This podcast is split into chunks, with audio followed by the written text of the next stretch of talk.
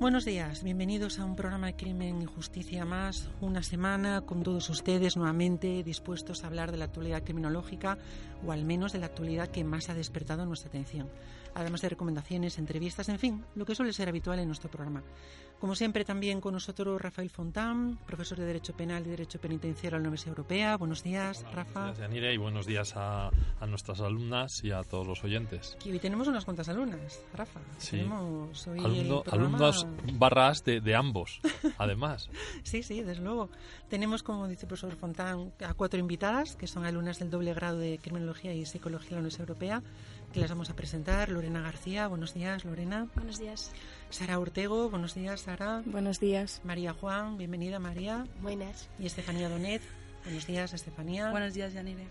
Bueno, pues si os parece vamos a comenzar ya con la actualidad, como decíamos, criminológica, con esas noticias que nos habéis traído, que nosotros creemos que son interesantes y que dan pie para una serie de pensamientos de diferente índole, porque las noticias esta semana, Rafa, son bastante diferentes entre sí. Bueno. Que es un poco lo que pedíamos en otras ocasiones, en esta vez podemos decir que son diferentes.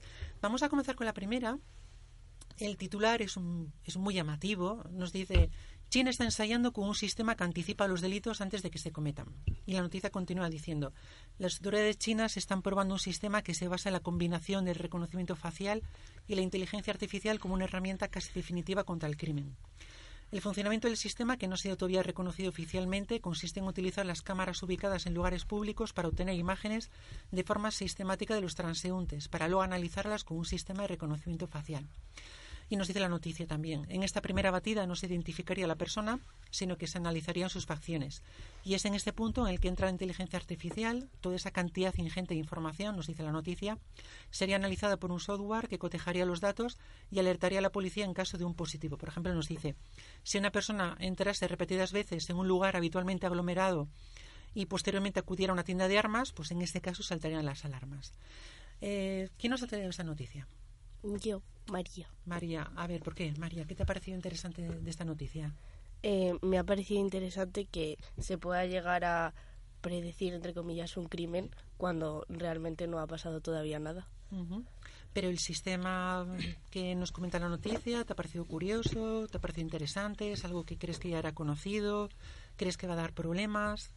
No, yo pensaba que no era conocido, pero eh, se han basado en una película uh -huh. que no sé, la verdad que no sé, no me acuerdo cómo se llama. Minority Report. Ah, esa. Uh -huh. Y eh, se lo tomaron un poco como que se quería basar en la película y como que era un poco ciencia ficción, pero ahora sí que me ha parecido interesante porque realmente creo que es algo que se puede llegar a hacer con las cámaras de seguridad que tiene la, por la calle y hacer un reconocimiento facial y luego utilizar eso para investigar a ciertas personas mediante la inteligencia artificial. Bueno, a mí la noticia, no sé qué pensaréis, a mí primero el titular me parece primero que lleva confusión y luego que creo que tampoco se descubre nada. ¿no? Es decir, China está ensayando con un sistema que anticipa los delitos antes de que se cometan. Bueno, pero eso la policía lleva cientos de años de, haciéndolo, ¿no? Es decir, investigar antes de que se cometa el delito, eso lleva cientos de años siendo así. Y luego, eh, realmente creo que, el, tal y como nos dice la noticia, yo imagino que será mucho más que la noticia, pero mmm, me parece un poquito mmm, simplón. Es decir, una persona entra muchas veces en una tienda o entra una vez en una tienda de armas y como va a sitios eh, con mucha gente, pues ya saltan las alarmas. Mm, bueno, yo pienso que, no sé, Pepe será Rafa. Sí, un poco que habrá un poquito más. No sé, vosotros como estudiantes de criminología, no sé, el, el, tratar de simplificar todos los factores, condicionantes, causas que intervienen en un delito, en, en, eh, en la actividad eh, ambulatoria de un sujeto o de sus facciones faciales, a mí me parece un poco reduccionista. No sé, vosotros qué pensáis. Yo a mí también pienso igual, pero creo que la lectura de la, del lenguaje corporal y de las expresiones faciales eh, es una ciencia que hoy en día se utiliza en muchos casos y muchos psicólogos eh, estadounidenses eh, la llevan a cabo y tienen eh, asociaciones. Pero que yo creo que ese sistema puede funcionar, aunque puede que la noticia no la hayan explicado demasiado en profundidad y que a lo mejor el, eh, China aún no haya sido capaz de llevarlo a un más profundo. Sí, seguramente la noticia, desde luego, como decíamos, está en está muy coartada, es decir, no nos da muchos datos, tiene que haber algo más. A mí hay otro tema que me despierta esta noticia, que es, bueno, la tecnología de servicio a la seguridad y los problemas éticos que ese tipo de medidas pueden llegar a acarrear. Porque no sé hasta qué punto os gustaría a vosotras saber que estáis totalmente vigiladas en todas las calles, que vuestras imágenes se están grabando, que se está analizando vuestras expresiones, vuestros rasgos faciales, que se está siguiendo vuestro itinerario de esta forma como nos está comentando, porque la sensación que da aquí es que todo este sistema va a saber perfectamente dónde entras, dónde sales, con quién te reúnes, con quién no te reúnes. Y yo no sé mm, si estaríais dispuestas vosotras, como estudiantes de criminología, mm, a que esto se llevase a cabo, es decir, a que mm, eh, mi intimidad se viese vulnerada de tal forma que en pos de la seguridad que se supiese en todo momento con quién me estoy reuniendo y dónde estoy yendo. Yo no sé qué, qué pensaréis.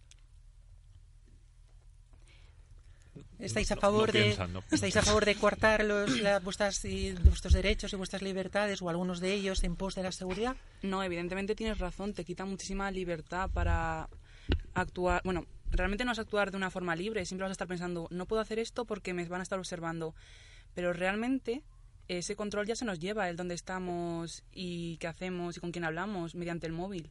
Lo que pasa es que con cámaras sería mucho más directo, por así decirlo.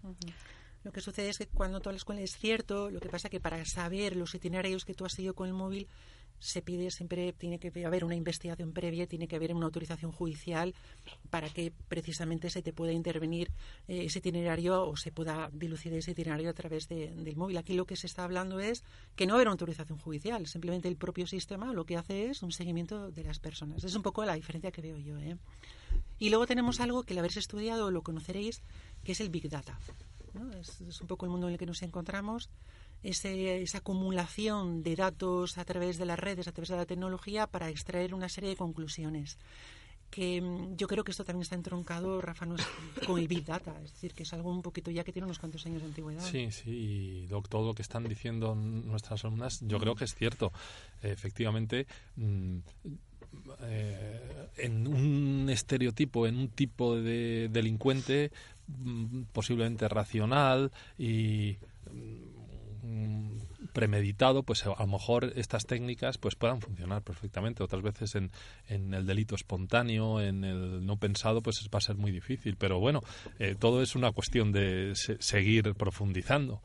Mm, pero el gran problema yo lo veo en lo que tú dices, en, en, este, en esta, este doble sistema que suele utilizar el Estado para prevenir el delito, que es por un lado coartar la libertad al máximo. Nadie puede salir a la calle, nadie puede mirar Internet, nadie puede, y así se evita el delito, o el control absoluto. Todos sus movimientos serán vigilados. Entonces usted puede hacer lo que quiera relativamente porque siempre sabremos lo que hace los dos mecanismos que yo quiero que son los más, los más elementales, pero, pero los más infantiles y los más perjudiciales para la libertad del individuo respecto a la posibilidad de, prevenir el delito. A ver, yo creo que se pueden establecer límites con este sistema. No creo que pueda ayudar completamente a prevenir el delito, aunque se utilice, como decís, para todas las personas, eh, investigar a todas las personas mediante sus rasgos faciales, todo eso. Pero sí que pienso que a algunas personas, como por ejemplo que se les están eh, investigando por algo que realmente no ha hecho, pero puede ser que lo haga, pues sí que puedes utilizar estas cosas. En vez de a lo mejor eh, que intervenga la policía o los, la gente que se tenga que la, gente que se utilice para esos casos, eh, físicamente, pues se pueden utilizar cámaras, se puede investigar mediante esas cámaras lo que sí, está... Sí, sí, estamos de acuerdo en eso, pero pensad, yo creo que lo que decimos es que en el fondo el origen del delito no es que haya unas personas que se levanten esa tarde y digan yo voy a entrar a dos o tres tiendas a ver si me cargo, a ver si violo a esta chica, a ver si mato a este o a ver si estafo al de más allá. Son un montón de causas y condicionantes que van más allá del momento justo en el que alguien va a cometer el delito. Entonces, limitarse a prevenir el delito a base de atacar al sujeto cuando ya ha decidido tomar la decisión de delinquir, en vez de fijarnos en qué es lo que llevó a un sujeto a tomar la decisión de delinquir y actuar ahí, pues resulta una cosa muy fácil, igual que lo decíamos antes. Vamos a prohibir salir a la calle vamos a prohibir reuniones de más de cuatro personas y ya nunca más habrá atentados contra, contra grupos grandes. Bueno, de acuerdo, pero ¿por qué no nos molestamos a saber por qué la gente se dedica a hacer esas cosas? Y luego, ahora que hemos mencionado la película Minority Report, que dice la Que nunca lo hemos comentado, Nunca la hemos comentado. Eh, pero que es muy interesante porque la película realmente, que es un poco lo que estamos hablando aquí, lo que pasa es que la película va a un momento anterior, es decir, que era un poco lo que decía María.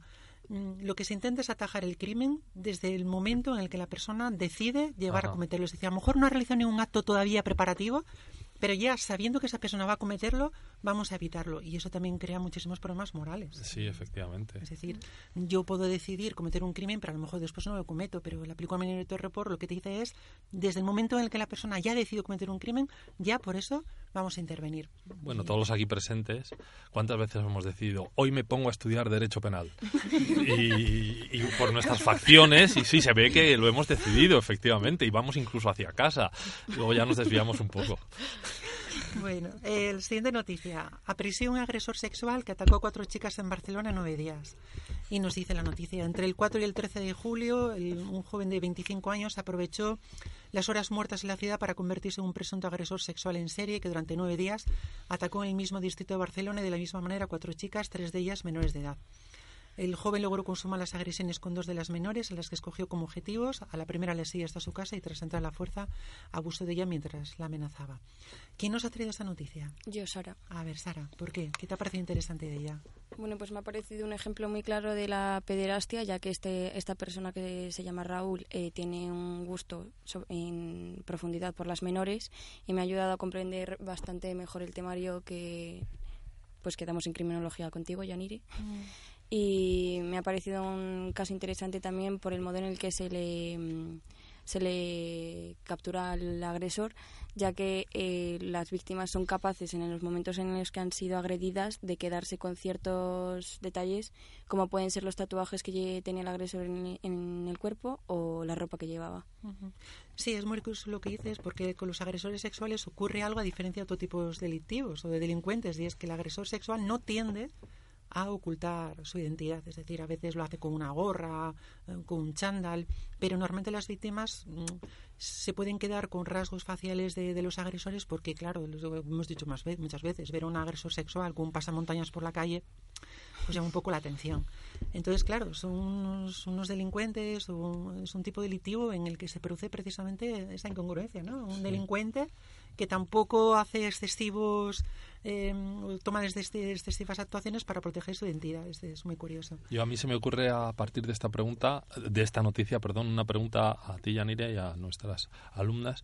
El, este delincuente pederasta suele ser un, un delincuente en serie, o sea, el, abusador y el agresor sexual de menores suele ser eh, un delincuente esporádico en serie o no, hay no, no, hay estudios al respecto. A ver, eh, no suele ser en serie, pero las actuaciones que realizas sí suelen ser repetitivas. Es decir, el pederasta, la norma es que pertenezca al ámbito familiar o al ámbito más cercano de la víctima, precisamente por la facilidad que tiene de acceso a amigo de la familia, el tío de la familia o el padre, un profesor. Pero las, las acciones sí son repetitivas, es decir, los abusos se repiten en el tiempo con esa víctima, pero no es habitual que busquen diferentes víctimas. Es decir, eh, el agresor sexual de tipo serial es una ínfima parte de todo el mundo de, los agresores sexuales. Mm, que quizás esto también sea un poco llamativo, ¿no? Te digo, Sara, porque tú has escogido la noticia, encontrarnos agresores sexuales seriales, mm, pese a que nosotros podamos llevarnos a la sensación de que son muy comunes, porque los medios de comunicación de vez en cuando aparece la noticia de uno de ellos, sin embargo, no es lo habitual. Es decir, el mundo de los agresores sexuales es muy amplio y que una persona se convierta en un violador en serie, un, un agresor sexual en serie, sobre todo en este caso de menores, es algo bastante atípico. Bastante atípico. Eh, yo os hago una pregunta a las cuatro y a Rafa también. No, no. Bueno, a las cuatro. A las cuatro. ¿Por qué creéis que este tipo de delincuentes generan tanta alarma social y rechazo? Es decir, porque cuando hablamos de ladrones o cuando hablamos de secuestradores, mm, bueno, sí, causa un poco de miedo, pero no causa ese rechazo visceral que se produce con los agresores sexuales. Mm, ¿Por qué creéis que se produce? Pues eh, yo creo que eh, prácticamente o sea, crea ese miedo hacia la persona porque está interviniendo con tu intimidad, está interviniendo con ciertas partes de tu cuerpo y realmente, por ejemplo, los ladrones pueden utilizar las amenazas verbales o la simple eh, fuerza física, pero tienen su objetivo claro que es robarte mm, ciertos objetos o lo que estén buscando en ese momento, pero en cambio los violadores, su objetivo principal es hacerte daño a ti en tu cuerpo físicamente y eso mm, realmente deja secuelas en la, en la, en la cabeza, en la mente de, de todas las personas, no de la misma manera que si te roban cualquier objeto personal. ¿Y vosotras qué pensáis? Eh, yo creo que en la sociedad en la que vivimos el sexo está muy no público, pero lo podemos ver en, en, los medios de comunicación, en las películas, pero aún así sigue siendo una parte nuestra propia de nuestra intimidad, como estaba diciendo Sara. Entonces, cuando alguien agrede contra ello, y sobre todo con menores que les tenemos como tan protegidos porque les como la inocencia, ¿no? Como que cuando eso sucede nos sentimos asqueados porque nos parece una, una, algo terrible que está tentando contra lo más íntimo de una persona. O sea, algo que una, un niño, se, su inocencia la estás arrebatando cuando ni siquiera él te está dando el permiso ni le está dando el consentimiento. Eh, sí, yo también veo algo, por, verlo desde otra perspectiva también, mm, el comportamiento del criminal sexual suele ser un comportamiento ajeno al, al al desenvolvimiento normal del individuo. O sea, un individuo puede pensar, bueno, en algún momento quizá tuviera que robar, proteger a mis hijos, o en una discusión de tráfico, a lo mejor me pondría violento, o si tuviera ocasión, quizá em, me corrompiera, eh, tomaría el dinero que no es mío, si nadie se enterase, pero es difícilmente imaginable si tuviera oportunidad, violaría a una niña o a un bebé, eso no. Y entonces eso sirve también para identificar al mal o al otro. Eh, como tendemos a pensar que nosotros somos los buenos, los ciudadanos normales, aunque tengamos eh, eh, esos pequeños fallos, pues identificar a alguien como alguien con, con, con completamente opuesto a nosotros, ¿no? El violador, el abusador sexual que hace cosas que nosotros jamás haríamos, pues podemos identificar al delincuente y, y, oponerlo al, ciudadano bueno, normal que somos nosotros. O sea que yo creo que también ahí está la raíz de, de ese miedo y, y de ese rechazo absoluto, incluso no solo para castigarlo, sino para que salga de la cárcel, de la cárcel para que cumpla las condenas completas, etc. Sí, claro, por eso decía yo que, que, causa un rechazo visceral, es decir, no solamente los crímenes que ha cometido, sino incluso las penas que se le tienen que aplicar. Em, se duda se duda muchísimo de que sean personas que pueden llegar a rehabilitarse, es decir, la pena que conste que lo que digo no está va complementa lo que han dicho nuestras alumnas, ¿no? pero efectivamente es que cuanto más malos sea el malo, eh, extrañamente más buenos somos nosotros. O sea, siempre que veamos que lo peor del mundo es violar un bebé, pues todo lo que hago yo pues tiene que ser menos lo peor del mundo. O sea que mi vida está más justificada, mis defectos están más justificados si identifico el verdadero mal. Mm. Una tercera noticia eh, que está ahora mismo en los medios de comunicación y muchos oyentes la conocerán si siguen los medios de comunicación es el juicio que se está celebrando contra Sergio Moriate. Eh, ayer se negó a declarar en el, inicio del juicio y la noticia nos dice más o menos esto. Nos dice que el juicio por el caso Morate, por el que la Fiscalía pide un total de 48 años de prisión al considerarle culpable del asesinato de su expareja y de una amiga de esta en el verano de 2015, ha arrancado la audiencia provincial de Cuenca este lunes con jurado popular. Nuevamente, Rafa, el jurado popular. Además, dice la noticia, la defensa de Morate ha pedido el aislamiento del jurado o celebrar el juicio a puerta cerrada la primera sesión del juicio ha finalizado tras 11 horas en las que más de una decena de testigos han pasado por la sala de vistas de la Audiencia Provincial de Cuenca para ser cuestionados por los letrados y varios de ellos han coincidido en apuntar la existencia de malos tratos previos por parte del acusado de Zamarina cuando ambos mantenían una relación. ¿Nos ha traído esta noticia? Eh, la he traído yo, Estefanía. Estefanía, ¿por qué? ¿Qué te ha parecido interesante de ella? Bueno, en su momento me sorprendió muchísimo porque fue el asesinato de su expareja y de su amiga. Y sabemos que él pues huyó de España y lo encontraron en Rumanía. Y yo sinceramente pensaba que en Rumanía había sido juzgado y estaría allá en la cárcel, pero realmente no. Ha estado en prisión preventiva. Claro, como el asesinato sucedió en España y mató a una española, pues tiene que ser aquí el juicio. Y me sorprendió muchísimo eso, que no estuviera ya en la cárcel. Y luego investigando, pues he ido descubriendo más cosas, que simplemente no era un maltratador como tal, sino que el psicólogo forense Luis Borrás Mm, haciéndole un perfil psicológico, mm, puede considerarse, dijo que se podría considerar más un psicópata que un maltratador en uso. Y tiene varios rasgos que Varios rasgos psicopáticos, ¿no? Sí. Que apunta en esa dirección. Bueno, algo que está sorprendiendo en el juicio de él es precisamente la impasibilidad con la que está escuchando los testimonios. Eh, eh, parece que, mm, Sí, que no va con muestra él, ningún- que no va con él. que no muestra ningún signo ni siquiera de interés por el juicio eh, y no muestra, por supuesto, ningún signo tampoco de arrepentimiento con sus gestos. Pero hay un detalle que yo sí escuché ayer que me parece muy curioso con eso que tú estás diciendo, Estefanía, y yo me preguntaría por qué sucedió. Parece ser que cuando él, él, si fue él el que, el que mató a, las dos chicas, eh, parece ser que una de las dos chicas, su exnovia, tenía la cara tapada. Dicen los policías que creen que es porque él no podía soportar la mirada de su exnovia. Mm, Esto, sin embargo, se choca con, Sí, con el carácter de un psicópata. Sí. Es decir, esos remordimientos, ese no poder soportar la mirada de una persona por lo que eh, los recuerdos que tengo, porque me puede estar juzgando con la mirada o mira lo que he hecho, no, no, no soporto mirar a, a mi víctima. Eso sí choca con.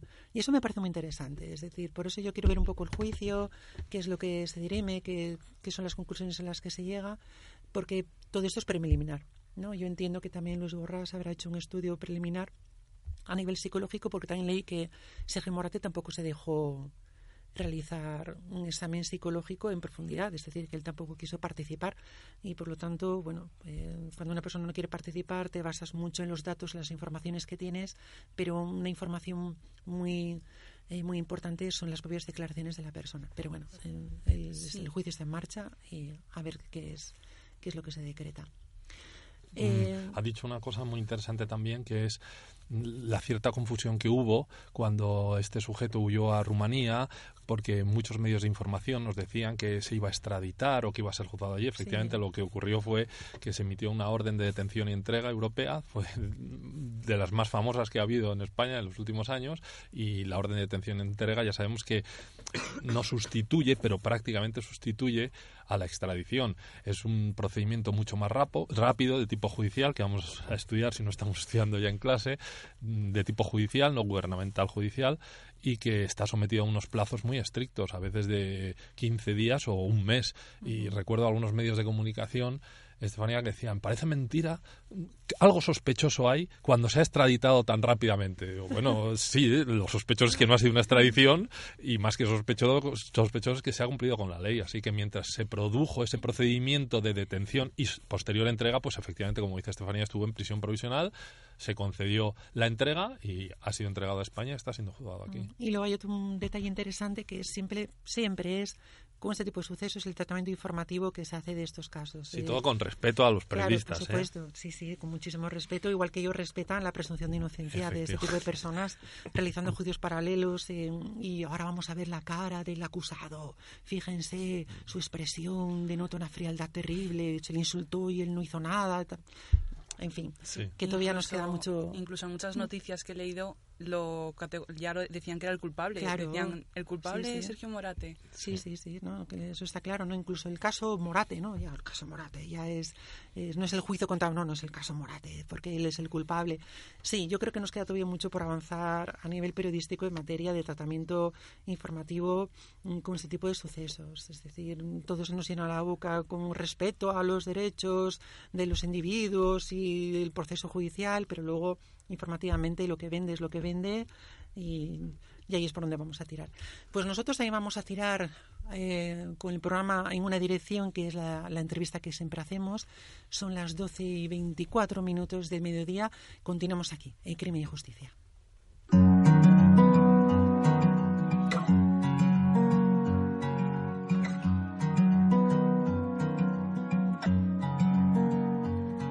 There's a cross above the baby's bed, a savior in her dreams. But she was not delivered then, and the baby became me. And there's a light inside the darkened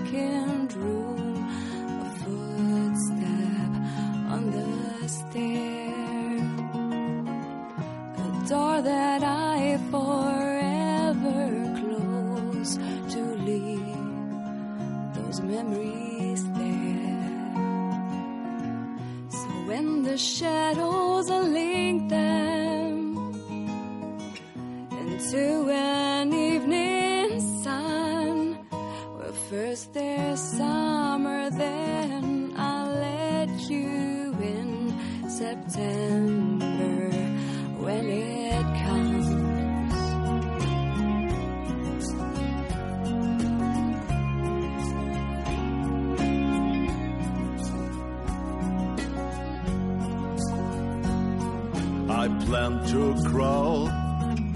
Outside these walls, close my eyes and see, and fall into the heart and arms of those who wait for me. I cannot move a mountain now. I can no longer run. I cannot be who I was then in a way I never was.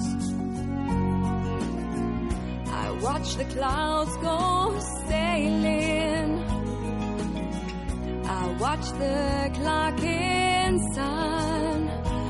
Oh, I watch myself depending on September it comes.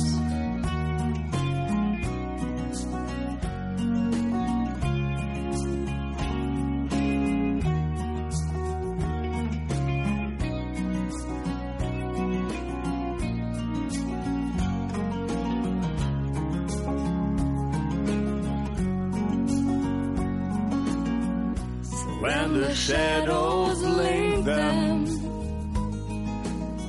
and burn away clouds, they will fly me like an angel to a place where I can rest. When this begins, I'll let you in September, when it comes.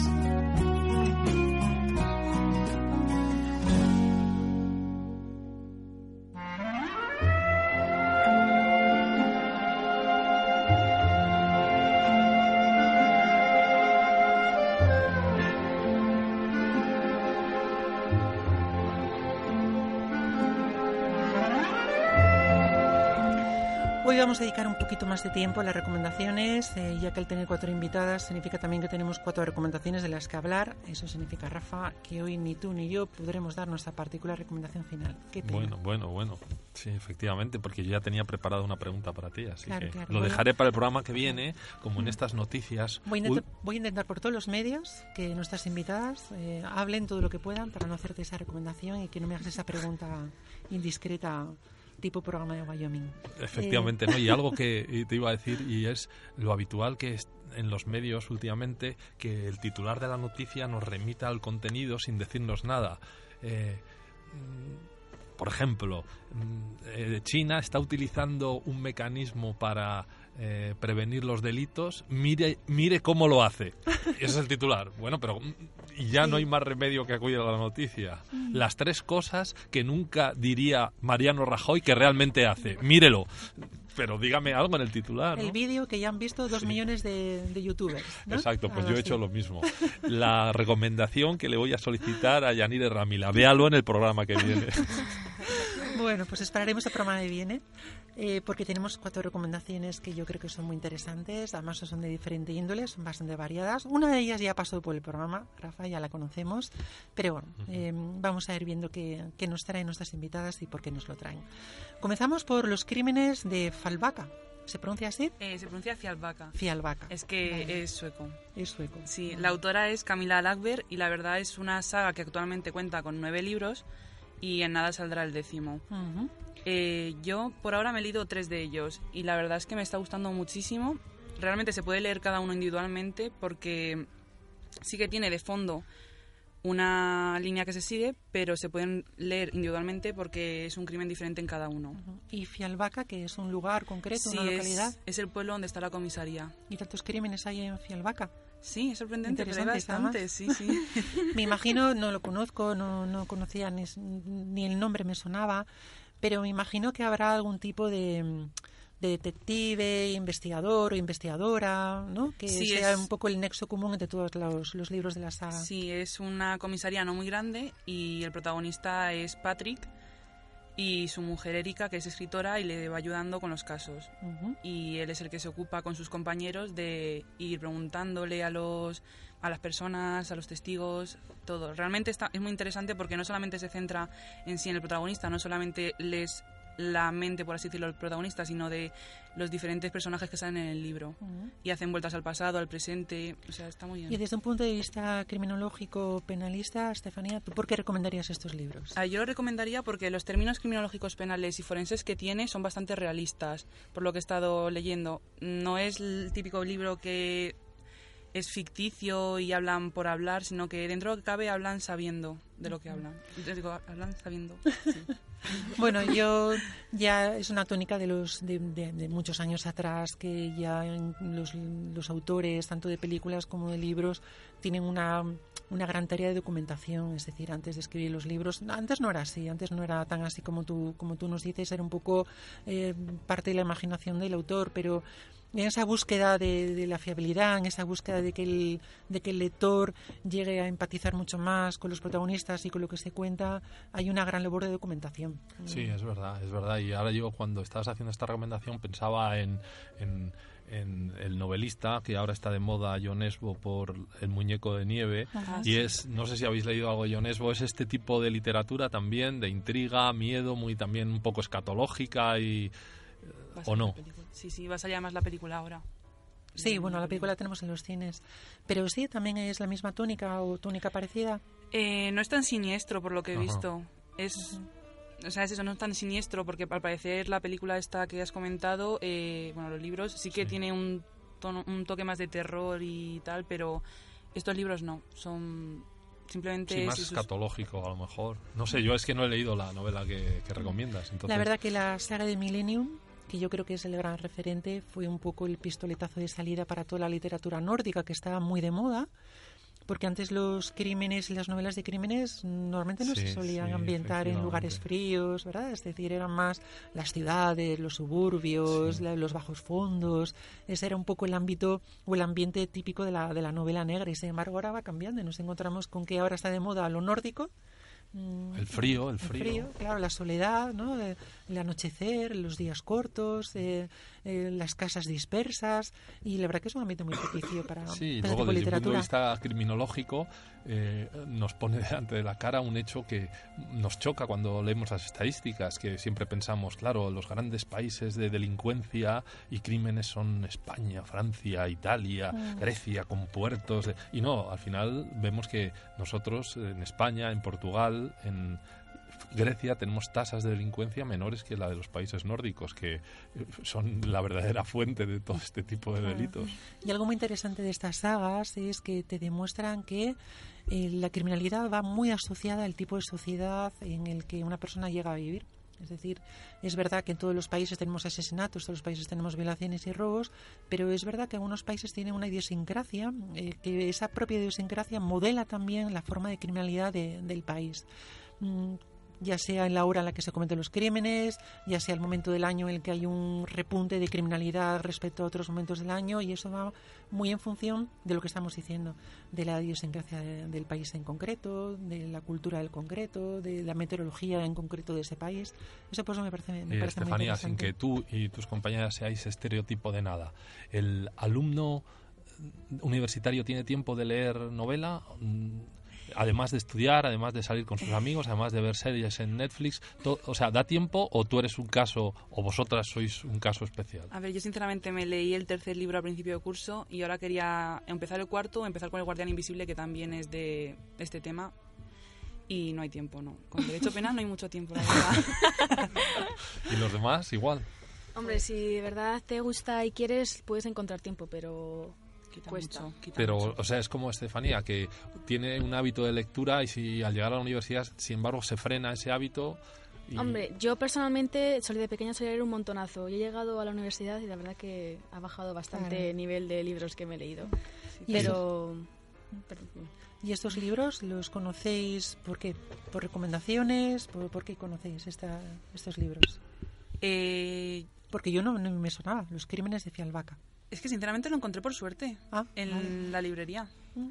Y luego El Guardián Invisible, que es el otro que he comentado, pues como salió la película y tal, fui a verla, me gustó muchísimo y me descubrí que también era una saga de tres libros y ahí empecé a leerlo. Para ir terminando con los crímenes de Fialbaca, hay algo que me interesa, Estefanía. ¿El protagonista tiene algún tipo de trastorno mental? ¿Es drogadicto? ¿Es alcohólico? es- ¿Está No. depresivo? No, es una persona normal que tiene a su mujer y tiene un hijo y es una persona totalmente normal. que Sí, pues, qué es raro, algo qué atípico, raro. ¿verdad? Sí. Es decir, siempre buscamos el personaje que tiene algún tipo de, de, de minusvalía o psíquica o física No, no, y, o tiene un problema tipo psicológico y eso es un poco la tendencia actual. Bueno, tenemos más recomendaciones. Otra saga de libros, El cementerio de los libros olvidados, que nos trae Lorena, si no me equivoco. Sí. A ver, Lorena. Le pega mucho esta recomendación a Sí, Lorena, no sé por qué, pero sí. A ver, eh, ¿a qué hace referencia el cementerio de los libros eh, olvidados? Pues es una saga de cuatro libros y está ambientada en la Barcelona de la posguerra, bueno, de la guerra y la posguerra, porque estos libros, lo interesante de estos libros es que cada libro eh, está en un tiempo distinto. No es que sigan una línea del tiempo continua, sino que van saltando. Entonces están ambientados en esta Barcelona y Madrid de la posguerra y la oscuridad que trajo y todos los, los conflictos que trajo sociales y la cantidad de secretos que en la guerra se fueron acumulando en la gente, las personas más famosas y más prestigiosas de España. Y pues habla de la familia Sempere, que es una pequeña una familia con una tienda de libros en Barcelona, y de el- las can- la cantidad de cosas que les suceden, y la mayoría son malas. Ujú. ¿Y tú recomiendas eh, estos libros? ¿Por qué? Yo los recomiendo porque, por un lado, aprendes mucho de la historia de España, así sin que te des cuenta, empiezas a aprender un poco también de cómo fue todo de la guerra civil y, o sea, porque nos dieron una idea de Franco y de lo que sucedió muy impersonal, pero no nos, dieron- no, nos, no nos comentaron nunca en el colegio cómo se quedaron las familias después de esos años. Y también te deja ver un poco el lado oscuro de las ciudades, el lado oscuro de las personas, y aunque no sean no me he leído los, los libros de Steffi, no me los he leído, pero por lo que me ha comentado, eh, investigan los crímenes, a cada libro investiga un crimen, se resuelve y se acaba el libro. Aquí no es eso, aquí poco a poco vas deshilando la historia y empiezas a encontrar nuevos eh, detalles, y empiezas a ver cosas nuevas y mm, las personas que en principio empiezan como buenos, al final no son tan buenos. Y no hemos dicho el autor, ¿no? Oh, Sí. perdón, el autor es Carlos Ruiz Zafón. ¿Y tú llegaste a... y empezaste con La sombra del viento, como empieza todo el mundo, o...? Eh, o- no, con la trilogía de la niebla. Que me lo leí de pequeña y me dio un montón de... O sea, estuve como dos semanas sin poder dormir sola. Aquí se ha, se ha insinuado una cosa, a lo mejor involuntariamente, que eso también es digno de otro coloquio, que gracias a las novelas de Ruiz Zafón, mm, Lorena eh, ha aprendido más de, de la posguerra española y de la guerra española que lo que le enseñaron en el colegio. Eso también, de- de- que sin que sea una crítica, por supuesto, a sus profesores o a nosotros como profesores, hay muchas veces que, que, el- que despreciamos la capacidad del alumno para, para saber cuándo le tratan de decir cosas interesantes, cuándo le tratan de adoctrinar, cuándo no le están diciendo la verdad, cuándo el profesor es muy superficial. O sea, que pensamos que los alumnos son esponjas que se toman todo lo que decimos y no, veo que tienen mucha personalidad. Pero yo creo que también va en función mucho de la motivación ¿no? de la persona. Es decir, ¿por qué en la escuela no llegó lo que te decía el profesor, pero se llamaba a través de un libro si te llega los datos? Muchas veces va en función de aquello que te motiva, ¿no? Es decir, aquello con lo que tú te sientes un poco más implicado, más implicada. La persona te desperta una inquietud y esto yo creo que también es, es un arte. Es decir, no solamente es transmitir, sino saber transmitir el conocimiento. Y quizá el, el libro que estás leyendo ha dado con la tecla que a ti precisamente es lo que te gusta, ¿no? La forma de transmitir una serie de conocimientos que se acerca más a, a tu personalidad. Sí, además son libros, ahora hablando de Ruiz Zafón, mm, que eh, no son libros extremos, o sea, está lleno de matices siempre, no, no tratan de decirte aquí estos los buenos, otros los malos, eso me y gusta. entonces eh, le, da- le das más credibilidad y no sé, yo también pienso lo mismo que has dicho Lorena, comparto todo lo que has dicho. Y ahora, Lorena, la gran pregunta. A nivel criminológico, penológico, esta saga de libros, ¿tiene algún tipo de interés? ¿Tiene algún tipo de lectura? Eh, a lo mejor no de una manera teórica, pero me parece que en el la motivación de por qué generas un, o sea, tu la motivación de las personas para matar a alguien o estafar a alguien o mentir a alguien, me parece que están ahí muy bien expresadas y mm, como he dicho antes, no es un policía que vaya buscando al asesino o al ladrón, sino que poco a poco se van descubriendo por sí solos, casi casi por, por arte de magia. Pero yo creo que para la persona que esté estudiando criminología, a lo mejor no derecho penal, pero criminología creo que es muy interesante que se lea estos libros porque puedes llegar a ver matices que a lo mejor en los libros de texto no vas a encontrar. O sea, una perso- la- las personas no son solamente eres malo, eres bueno, cometes asesinato, pero siempre hay algo más.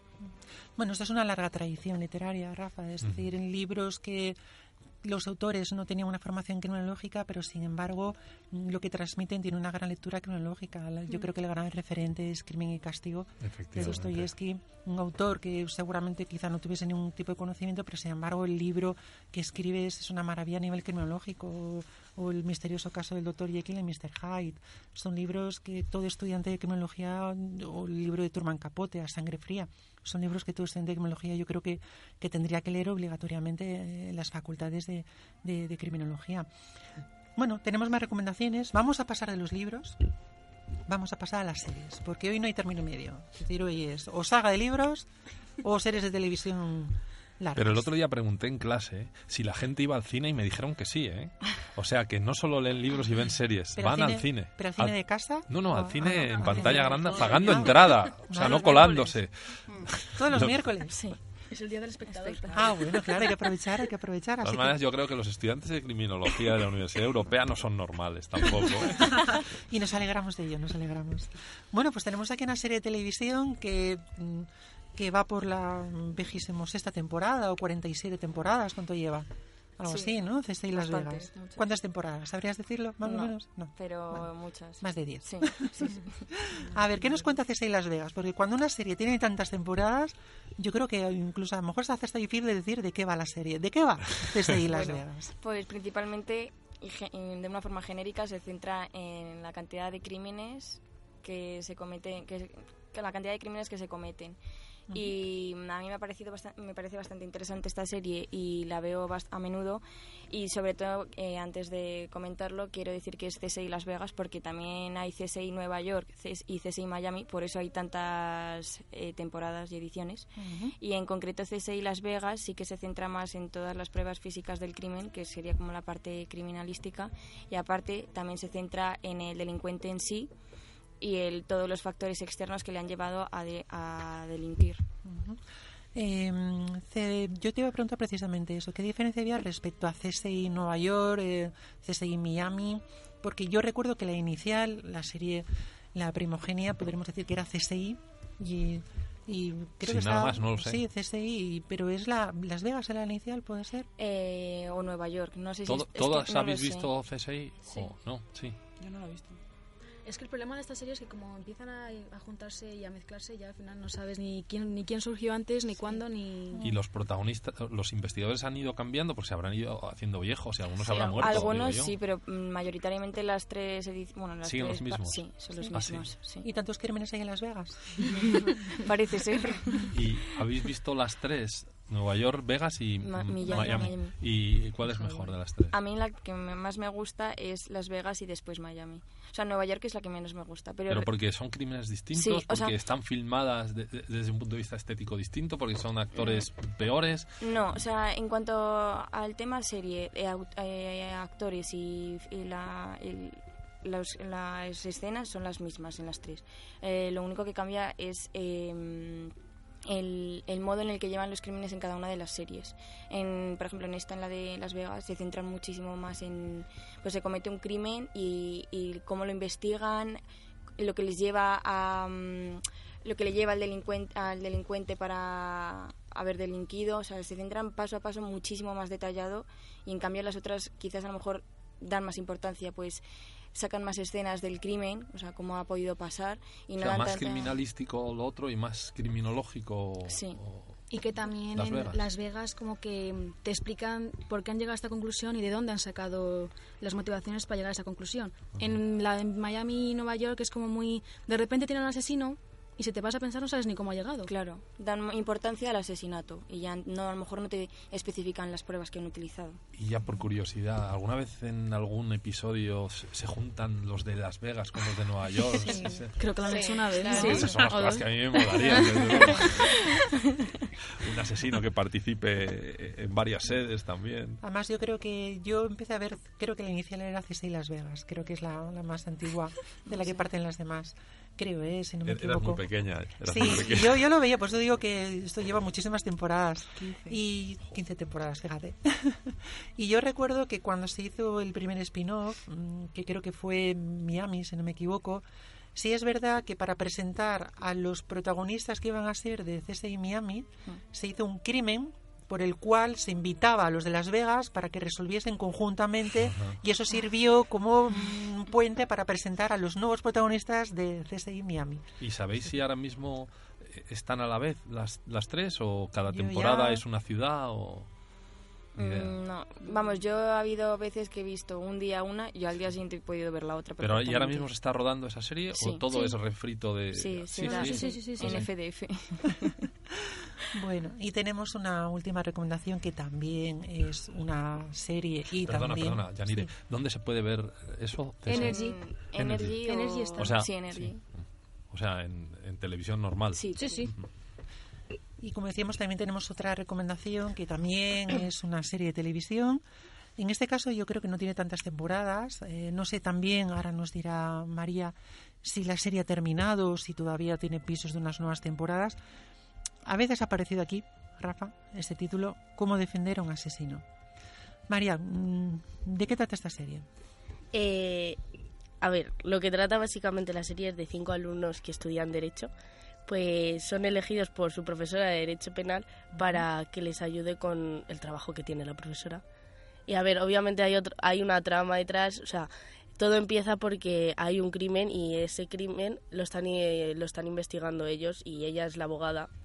O sea, la protagonista, la profesora, es una abogada y está llevando ese crimen, pero aparte de ese, eh, hay, en cada capítulo hay un nuevo caso que tiene que investigar. ¿Y recomendarías esta serie? ¿Por qué la recomendarías?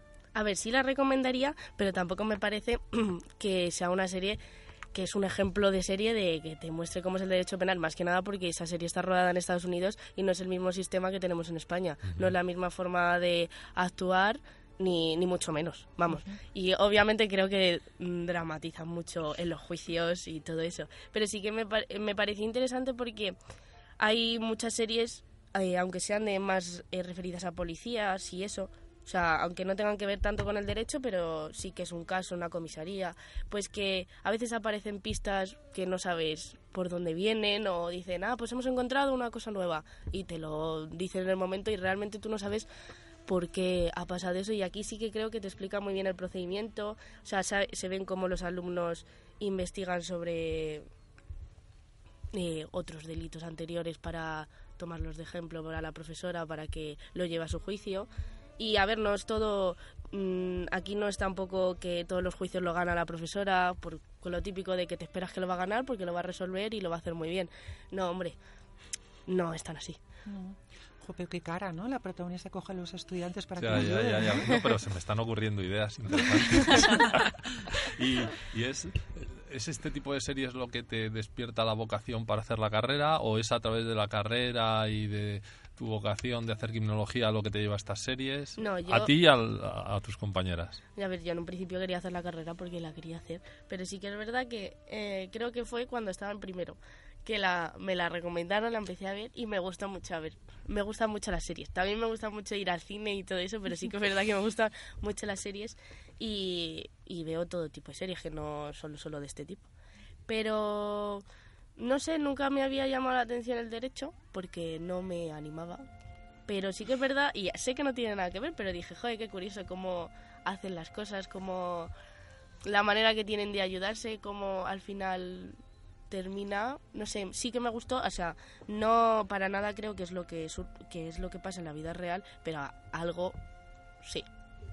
Y como ha dicho María que esta serie es un poco ficticia, yo creo que a veces también lo, ficti- lo ficticio te ayuda a entender mejor asignaturas como puede ser la del derecho penal, porque quizás cri- eh, la criminología es más teórica, son más conceptos, y el derecho penal hasta que entendemos cómo funciona realmente el sistema y la cantidad de normas que tenemos, pues yo creo que a lo mejor a veces con la ficción, como puede ser esta serie, podemos llegar a comprenderlo mejor.